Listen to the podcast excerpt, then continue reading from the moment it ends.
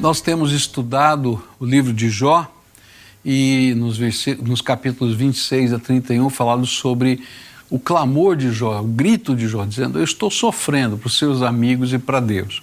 E desde a semana passada a gente está olhando para um dos gritos, não é? é? onde Jó vai dizer: Olha, a vida não está sendo nada do que eu sonhei. E semana passada nós começamos a estudar sobre isso e hoje pela manhã usamos o exemplo de Ezequiel para mostrar como é que a gente se reinventa numa hora em que o mundo não é mais aquilo que a gente imaginava que seria ou não é mais do jeito que existia antes. E aí aprendemos com Ezequiel as lições espirituais de como enfrentar esse tempo. Mas me permita agora usar outros exemplos das Escrituras, para a gente aprender a se reinventar. E eu queria usar, em primeiro lugar, o exemplo de Israel, Davi e Golias, para a gente poder é, aprender e entender como é que funciona esse processo de reinvenção nesses tempos em que o mundo está tão diferente e mudou, e Deus pode nos ajudar a crescer mesmo no meio de situações tão difíceis. Eu queria que você lembrasse um pouquinho da.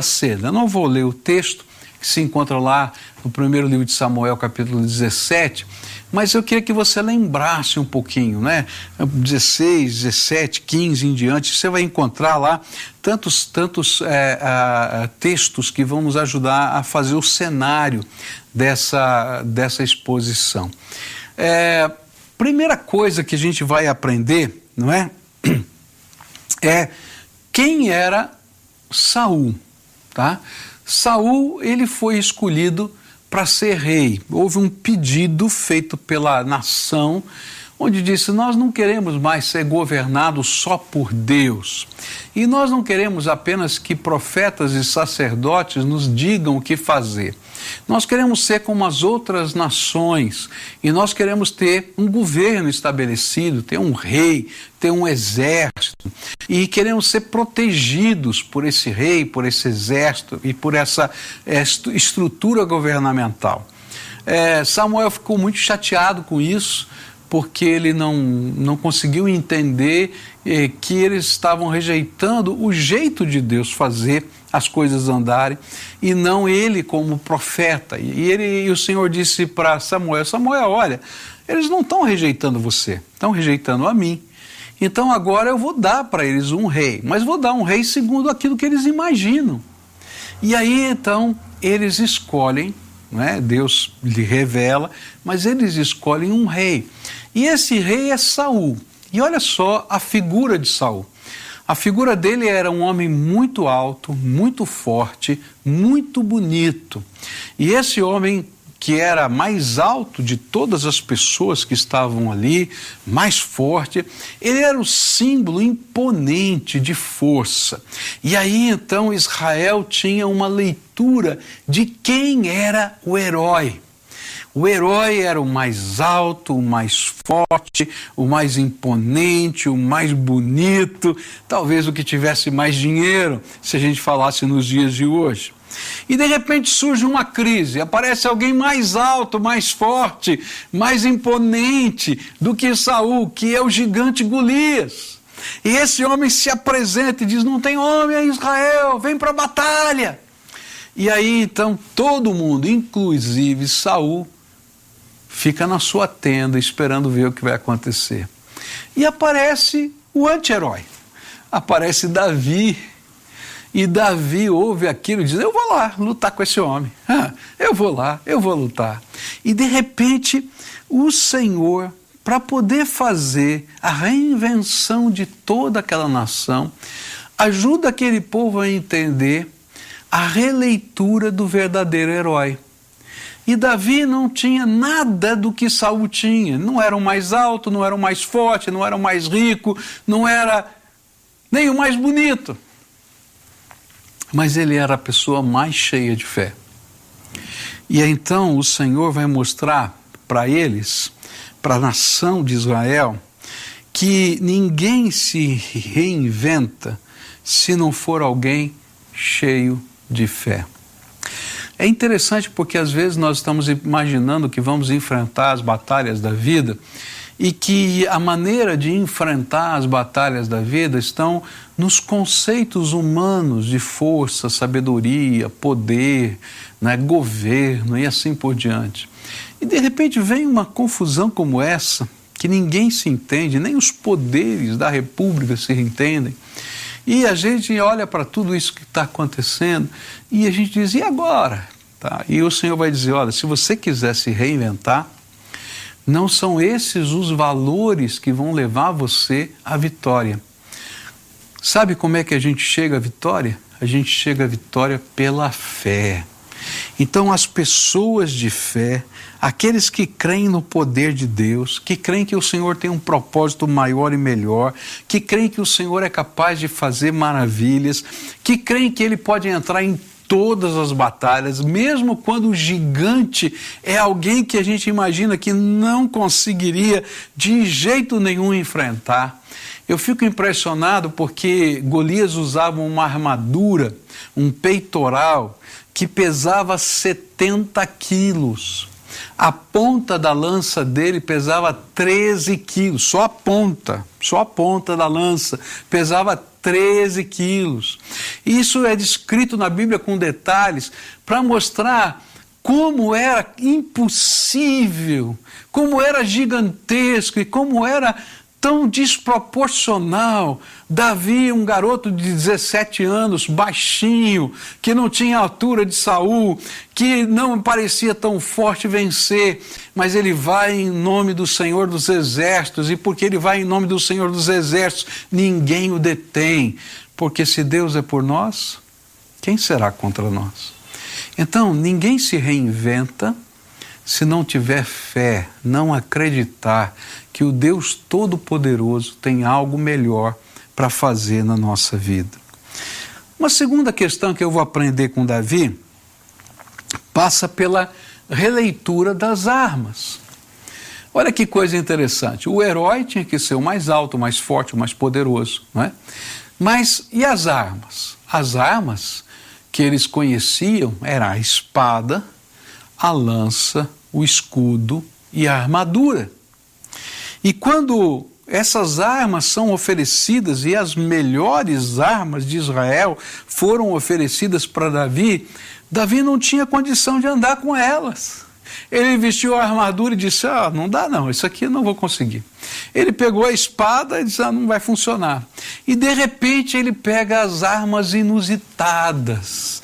E a arma inusitada foram cinco pedrinhas, uma funda e o cajado de pastor. Mais nada. O bordão dele, né? O cajado, o alforge dele, a bolsinha de pastor, e é isso que ele falou: vou lá enfrentar ele, assim como enfrentei os animais selvagens quando vinham atacar as minhas ovelhas. E interessante porque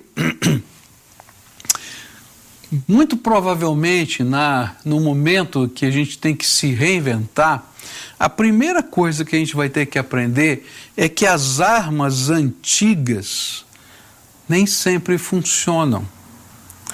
E o que Davi vai ensinar quando ele usou a pedrinha e a funda é que mais efetivo do que uma armadura era um tiro certeiro. Era algo que efetivamente atingisse o inimigo. E então ele vai ensinar o povo a fazer uma releitura. É tão interessante isso que a partir de Davi surge uma nova divisão no exército de Israel, os atiradores de pedra. E eles eram tão capazes, tão capazes, que eles tinham a habilidade de atingir qualquer ponto à distância. E diferentemente das flechas que também eram usadas naquele tempo, as pedras eles tinham em grande quantidade. E um atirador de flechas tinha de 3 a 24 flechas e depois ele tinha que catar as flechas de novo, fabricá-las. Enquanto que pedra ele achava no chão. E então, eles tinham muito mais habilidade, muito mais munição, muito mais rapidez, muito mais capacidade e por isso uma nova divisão do exército de Israel surgiu, os atiradores de funda. perfeitamente treinados, tremendamente efetivos. E aí então o povo vai descobrir que nem sempre as armas antigas funcionam nesse mundo novo e que talvez armas novas sejam mais efetivas. E armas que antes talvez fossem desprezadas para a guerra. Ninguém usava funda e pedra na guerra, porque essas eram armas dos pastores, que na verdade eram para conduzir o rebanho ou afugentar animais. Não eram para matar, era simplesmente para fazer isso. E aí o Senhor vai pegar aqueles que eram os pequenos apêndices dos processos de então para se tornarem armas efetivas, certeiras na história de Israel. Sabe, pela por essa lição que a gente aprende aqui de Davi, eu quero dizer para você que Deus tem colocado às vezes na mão da gente coisas que a gente não imaginava que poderiam ser efetivas e abençoadoras. E às vezes a gente precisa fazer uma releitura do que Deus já colocou nas nossas mãos. Às vezes a gente fica imaginando, não, eu vai dar certo, eu vou conseguir, quando vier isso, quando tiver aquilo, quando tal. E de repente o Senhor diz: Olha, pega isso, pega isso que já está aí com você, começa a usar e eu vou transformar numa arma poderosa e efetiva. Quando a gente tem essa percepção né, de que Deus quer fazer, já está à nossa disposição, de que aquilo que Ele quer fazer, já Ele já colocou à nossa disposição, é, e que às vezes a gente está relutando para ver que isso pode ser útil e pode ser produtivo, o Senhor vai derramar graça sobre a nossa vida. Quando olho para Davi, eu vou descobrir que o novo ungido, não é, que Deus tinha feito, que era Davi, Davi, o novo rei ungido e que ainda não estava no exercício do poder, ele era o verdadeiro caminho da vitória e a maior consolidação da história de Israel. O rei que consolidou todo aquele povo. Por quê? Porque às vezes Deus vai usar um mundo novo para escrever coisas novas e nos surpreender com a sua graça. Então, a grande lição aqui é o desafio de Deus para uma releitura e uma nova compreensão para o que entendemos ser sucesso, força, estratégia, missão e fé. E como isso é difícil, porque os paradigmas antigos nos dominam. Sabe, a gente acredita que funciona desse jeito e ponto. E de repente o Senhor tem que mexer no mundo para a gente ver que não é só assim que funciona. Eu fico impactado, por exemplo, com a história da empresa suíça de relógios que descobriu e inventou o relógio a quartz. É interessante porque um dos pesquisadores daquela empresa suíça inventou o relógio a quartz. Mas quando ele mostrou para o dono, para o CEO da empresa, ele disse: Olha, isso aqui é um projeto de ciências, mas não é um relógio.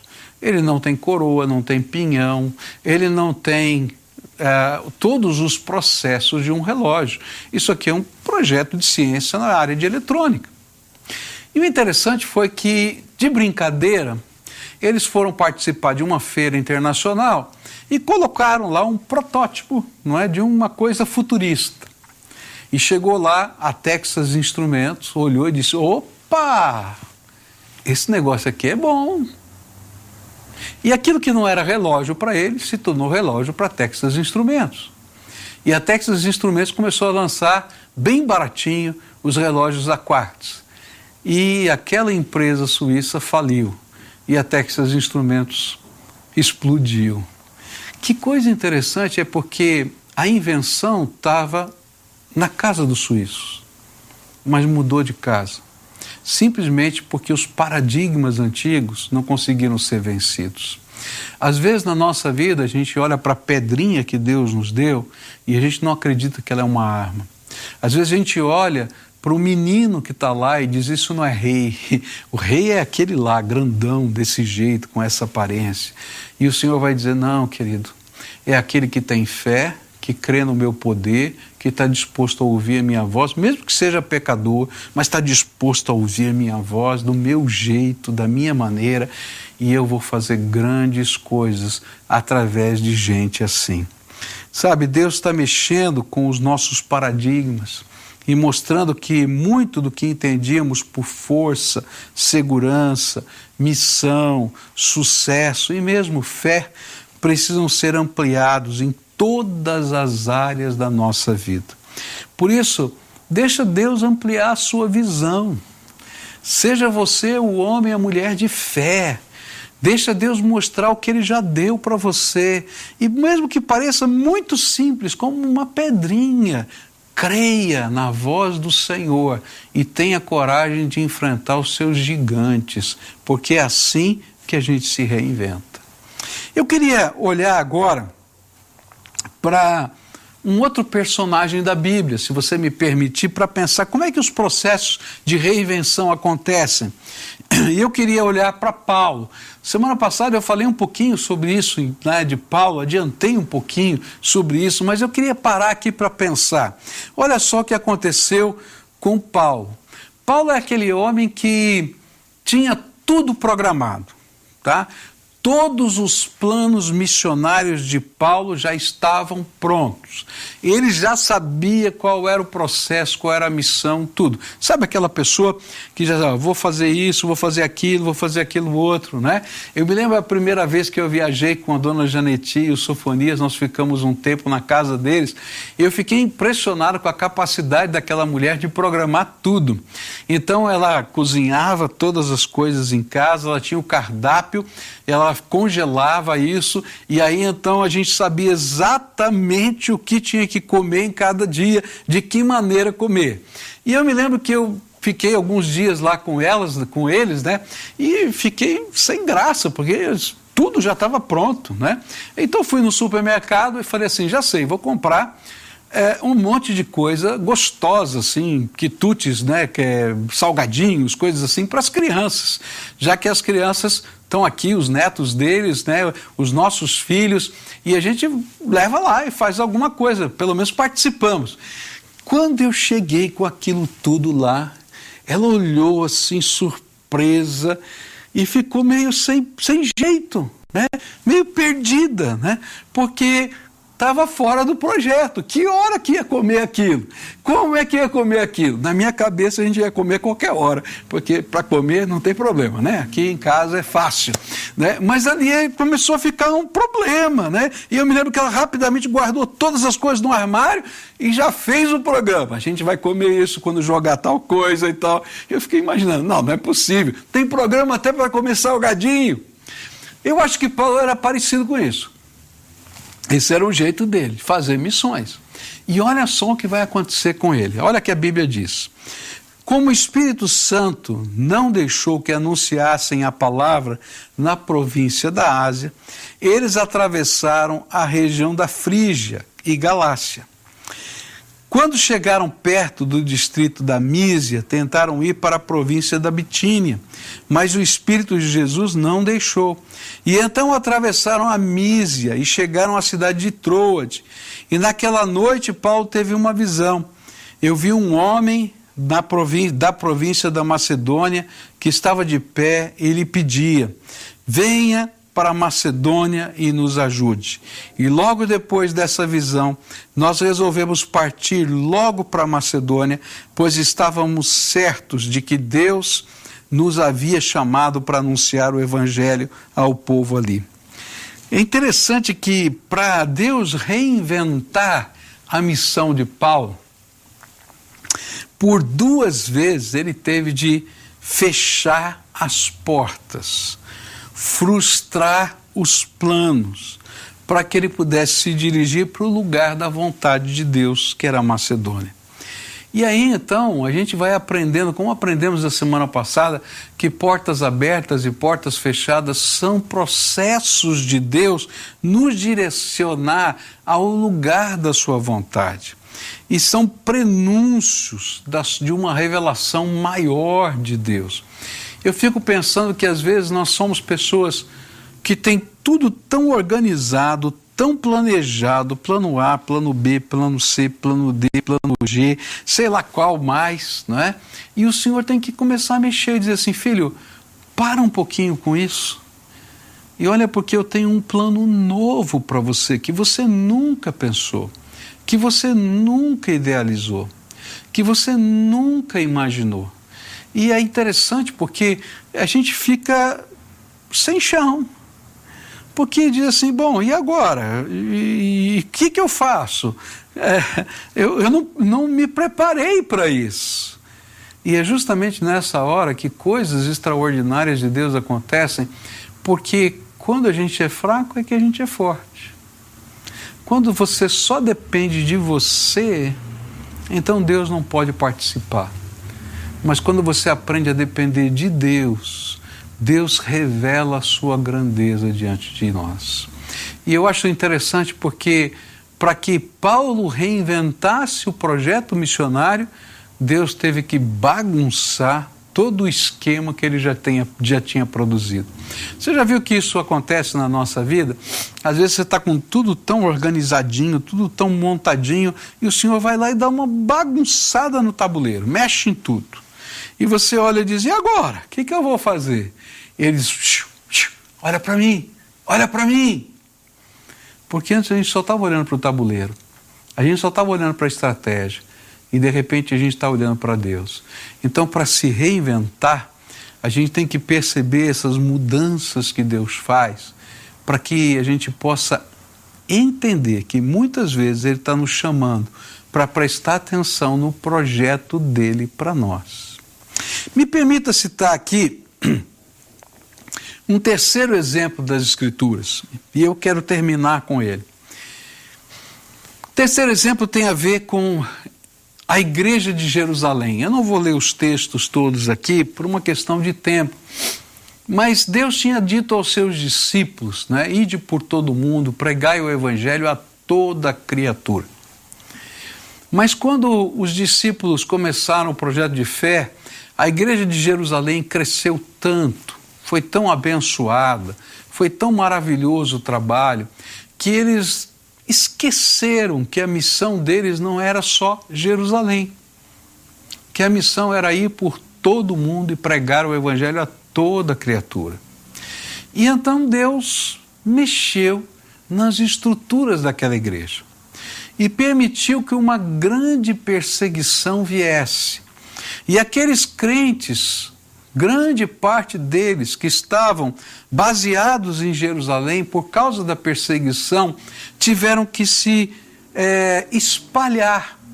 E alguns foram para é, cidades né, diferentes, é, começaram com Antioquia, e ali começaram a pregar o Evangelho, e alguns que estavam em Antioquia começaram a pregar para pessoas de outras nações, como é, Filipe, que estava em Jerusalém, foi chamado por Deus para ir para um caminho para falar para aquele eunuco que era de que trabalhava com a rainha de Candace e ele foi lá pregou o evangelho e de repente quase que empurrado por Deus, forçado por Deus, empurrado pelo Espírito, pelas pressões, o evangelho começou a se propagar e começou a ultrapassar as fronteiras. E é interessante isso porque às vezes às vezes Deus tem que permitir grandes batalhas na nossa vida para a gente poder entender que a missão dele é maior para nós.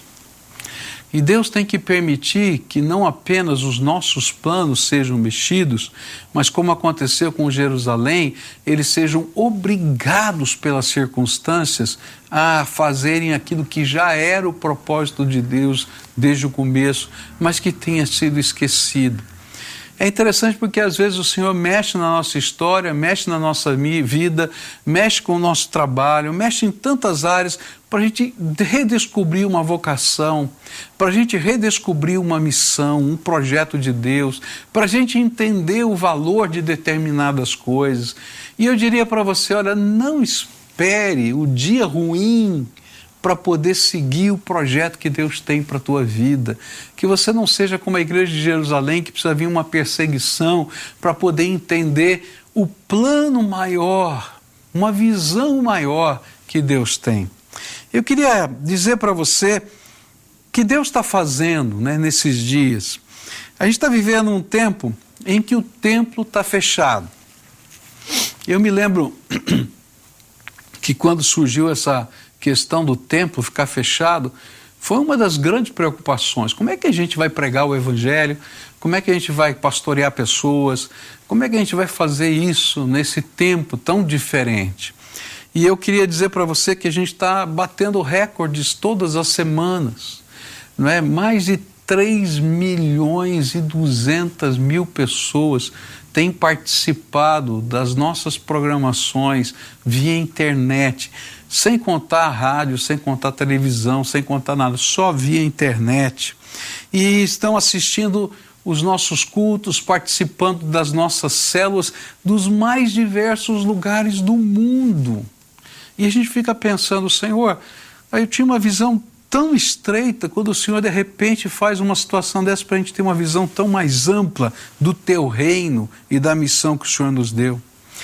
De repente surgiu a possibilidade, e faz já duas semanas que nós estamos três horas por dia na FM 85, 88.5 da Rádio Marumbi, de sete da manhã às dez da manhã, todos os dias, todos os dias, de segunda a segunda. E ainda os nossos cultos têm sido transmitidos pela rádio, o culto das nove da manhã do, do domingo e o culto das 19h30 do sábado à noite. E a palavra do Senhor está sendo pregada, televisão, rádio, internet, tantas pessoas. Essa, essa, ontem eu estava olhando aqui para para os dados, né? E, e eu estava vendo que 1.094 pessoas estão fazendo discipulado. E nós estamos chegando ao nosso limite de discipuladores. Então, se você, meu irmão, já foi capacitado para ser um discipulador, está parado, está na hora de servir, tem gente procurando, mais gente do que a gente pode atender. E sabe, não espere o Senhor ter que chacoalhar a tua vida para você entender que você tem uma missão, né? Não seja como a igreja de Jerusalém.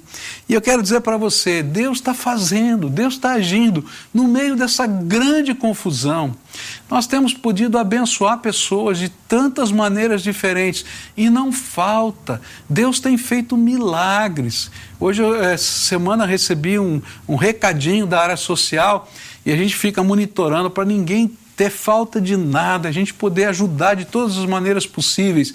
E aí a irmã Marta, que é da área social, disse: Ó, oh, pastor, é outro milagre. Olha só, eu tinha 30 cestas em estoque, já estou com 160, não me pergunta de onde veio, porque o Senhor fez alguma coisa. Louvado seja Deus.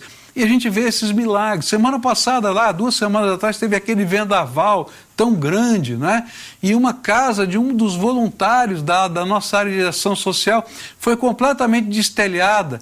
No mesmo dia apareceram lá os homens lá dos legendários, foram lá e a ação social comprou as telhas, já trocaram as telhas e aquela comunidade toda vendo aquele povo todo servindo.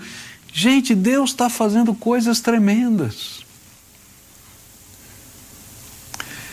Mas ele está pedindo uma releitura de quem são os nossos heróis, de como a gente vence as batalhas, de quais são as nossas armas, de que quais planos eu vou querer seguir, de quantas vezes ele tem que chacoalhar a nossa vida para ouvir o que ele tem para nos dizer. Então hoje eu queria desafiar você a tomar algumas decisões. E a primeira decisão é: deixa Jesus ser o dono da sua vida. Ah, a gente segue tantos heróis. Jesus tem que ser o seu maior herói. E a fé nele tem que ser a sua alegria e a sua força. Chega! Não é o mais forte, não é o mais rico, não é o mais poderoso, não é o mais influente. É pela fé que a gente vence as batalhas. E sabe, faça uma releitura das suas armas. Sabe, a gente fica pensando, ah, só vou conseguir realizar quando acontecer isso, acontecer aquilo. O Senhor diz: olha, usa o que já está nas tuas mãos, eu vou te abençoar. As tuas mãos serão benditas e as pedrinhas se tornarão mais efetivas do que as espadas. É assim que Deus trabalha, é assim que Deus faz. Entenda que quando Ele mexe nos nossos planos é porque Ele quer revelar um novo plano para nós. E às vezes nós somos tão inflexíveis que nós não deixamos Deus mexer em nada. E se você se endurecer tanto, o Senhor vai ter que às vezes mandar uma luta muito grande para você abrir mão dos seus próprios projetos. Que você não seja como a igreja de Jerusalém. Por isso, agora eu queria orar com você. Eu queria desafiar você a tomar decisões, a se comprometer com Jesus, a deixar Ele é, mudar a tua história, mudar a tua família, mudar a tua casa, mudar os teus negócios, mudar os teus valores. Sabe, a gente vive num mundo tão perdido em termos de valores. Deixa o Senhor reformular isso à luz da palavra dele. E para isso você tem que deixar ele ser o Senhor da tua vida. Então agora a igreja vai estar cantando uma canção. Entra agora nesse link e assume um compromisso com Jesus. Nós vamos entrar em contato com você e a gente vai querer acompanhar a tua vida nessa jornada de fé. Tá? É muito importante que a gente possa estar tá junto com você, você possa ter um irmão mais velho caminhando junto com você, orando com você, é, ajudando você a crescer na palavra de Deus e a redefinir esses novos projetos da sua vida. Então, preencha esse link enquanto você escuta essa canção e logo depois nós vamos orar juntos.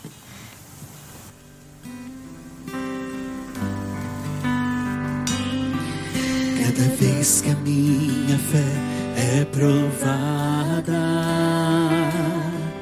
tu me dás a chance de crescer um pouco mais. As montanhas e vales, desertos e mares que atravesso me levam pra perto de ti. Minhas provações não são maiores que Deus e não podem me impedir de caminhar.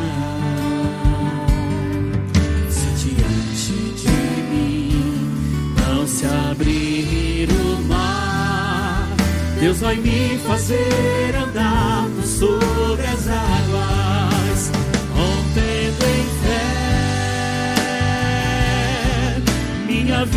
se revestirá do seu poder, rompendo em fé.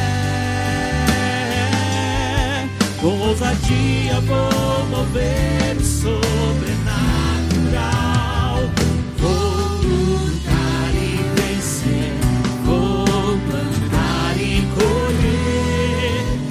cada dia vou viver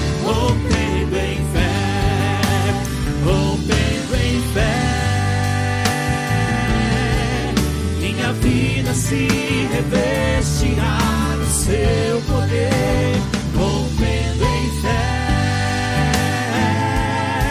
Com ousadia vou mover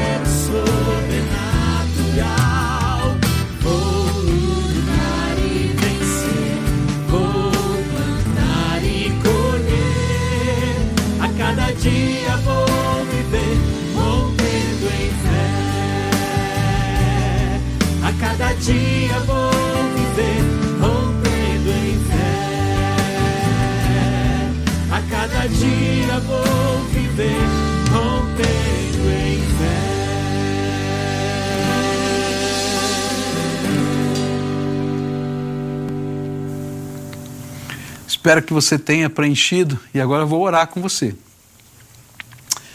Senhor Jesus, tu conheces o coração dessa pessoa que está do outro lado dessa câmara. Ah, Senhor, é, é tão difícil a gente imaginar, não é? Que tem alguém do lado de um aparelho eletrônico, mas eu creio que nessa hora não é um aparelho eletrônico que está diante dessas pessoas, mas é a presença do Teu Espírito Santo. E que essas palavras só, só terão significado, valor, força, influência, se de fato o Teu Espírito visitá-los. Por isso eu quero te pedir, visita agora poderosamente essas pessoas. E nesse momento, quando eles estão fazendo compromissos com o Senhor, convidando o Senhor para dirigir a vida, convidando o Senhor para ajudar a enxergar a realidade com outros olhos, ah, pedindo ao Senhor para fazer uma releitura do herói, a releitura da arma, a releitura dos planos. Eu quero te pedir, vem, ó Espírito Santo, vem, ó Espírito Santo, e seja o dono, o Senhor, o guia, o Salvador de cada um deles, e que a glória do Senhor se revele na fraqueza de cada um, e que a beleza do teu Espírito esteja com eles. Escuta, Deus, a nossa oração. É aquilo que clama em nome de Jesus. Amém e amém.